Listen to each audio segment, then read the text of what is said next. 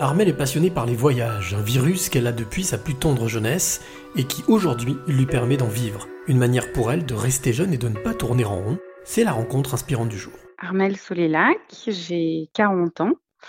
Et euh, j'ai pas très bien commencé dans la vie parce que j'étais une cancre euh, absolue. Et puis finalement, j'ai quand même réussi euh, à faire mes études de droit, euh, à faire un premier tour du monde. Ensuite, j'ai fait une école de commerce, euh, j'ai créé ma boîte en parallèle, qui est une agence de communication, euh, de stratégie et d'études prospectives. Et puis ensuite, j'ai fait un deuxième tour du monde. Et puis euh, au retour, j'ai continué à faire de la stratégie principalement pour des marques de sport outdoor et des destinations touristiques. Quand tu dis cancre, c'est quelque chose qui t'a marqué ou qui t'a bloqué pendant des années? Énormément. Euh, par exemple, quand j'avais euh, 9 ans, euh, on m'a dit que j'arriverais jamais en seconde. Et puis quand j'étais au collège, euh, euh, ma prof d'allemand me disait que j'a- j'aurais jamais le bac. Puis quand j'étais en première euh, littéraire, on me disait Oh ben Solélac, si on fait de vous une vendeuse en parfumerie, ce sera déjà bien. Comme si c'était d'ailleurs insultant d'être une vendeuse en parfumerie. Et puis bon, bah finalement, je suis quand même euh, plutôt, euh, je me suis plutôt débrouillée lentement, mais je me suis quand même débrouillée de, mon parcours scolaire. Et, euh, et puis ben, maintenant, je suis à la tête d'un groupe international que j'ai fondé, qui compte quatre sociétés, et, j'ai une petite reconnaissance dans mon milieu. Donc, ça a été paralysant et ça a été traumatisant, et, et en même temps, ça m'a donné la rage de, de me dépasser. Quand tu parles de voyage, ça a été une fuite justement ou ça a été le- l'envie de découvrir d'autres horizons? C'était clairement l'envie de découvrir d'autres horizons. Euh, les études de droit, c'est passionnant, mais ça peut être aussi euh, assez euh, sclérosant. Euh, et puis à l'époque, euh, j'ai financé mes études en étant, euh, en enseignant le ski. Et je consommais beaucoup de magazines. Il y avait beaucoup de magazines papier sur le sujet. Et je voyais les autres dans ces magazines avoir une vie de rêve. Et je me suis dit, mais pourquoi pas moi finalement Pourquoi moi, j'y aurais pas le droit?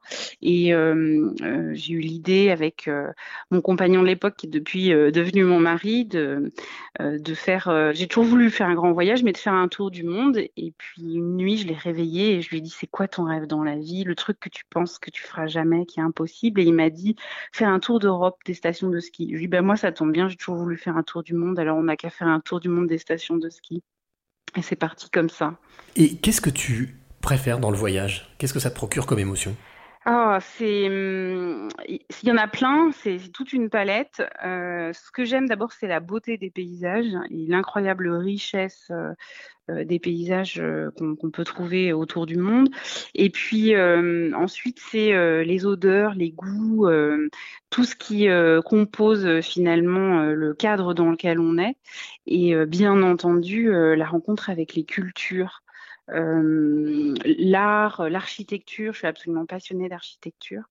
Euh, les langues, les sonorités, les rythmiques euh, des langues, même si je les comprends pas toujours, euh, même assez rarement, eh bien, je, je- tout ça, ça fait une composante.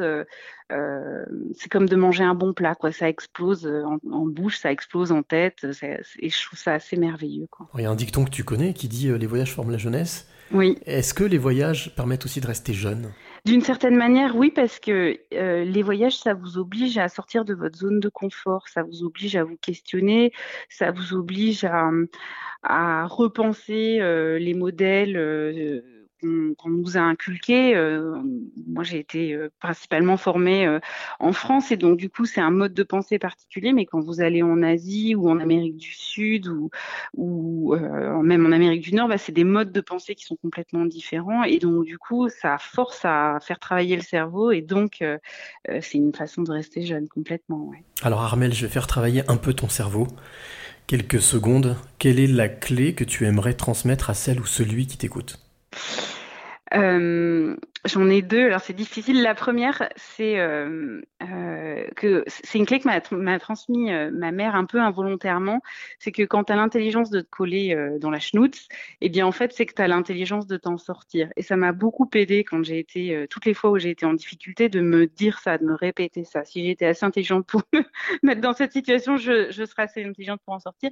Et puis la deuxième, c'est que euh, alors, j'ai une pensée très nord-américaine et donc du coup, c'est You went too far to quit. Et en fait, c'est t'es allé trop loin, t'en as trop fait, t'as trop travaillé pour abandonner. toutes les fois où je suis sur le point d'abandonner parce que je trouve ça trop dur, eh bien, je me dis ça et c'est souvent en fait ce qui me permet de passer le, la marche d'au-dessus et de dépasser euh, les peurs ou, la difficulté que je rencontre euh, au moment où je, je la rencontre.